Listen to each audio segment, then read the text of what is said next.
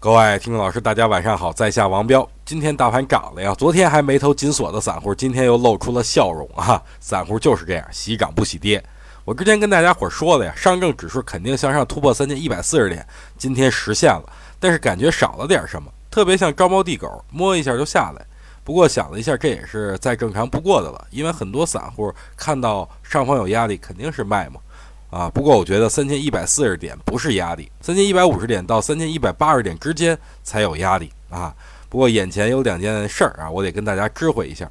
第一呢，就是下周美国总统就要大选了，是希拉里还是特伦普，这个不好说，所以很多大资金都是在等靴子落地再参与啊，因为这里边存在很多不确定性嘛。第二件事就是向上突破三千一百四十点的时候，成交量明显就不足啊，比前期八月十六号高点的成交量小很多。所以后面再涨，看它到底放不放量。如果要缩量的话，就要减仓了。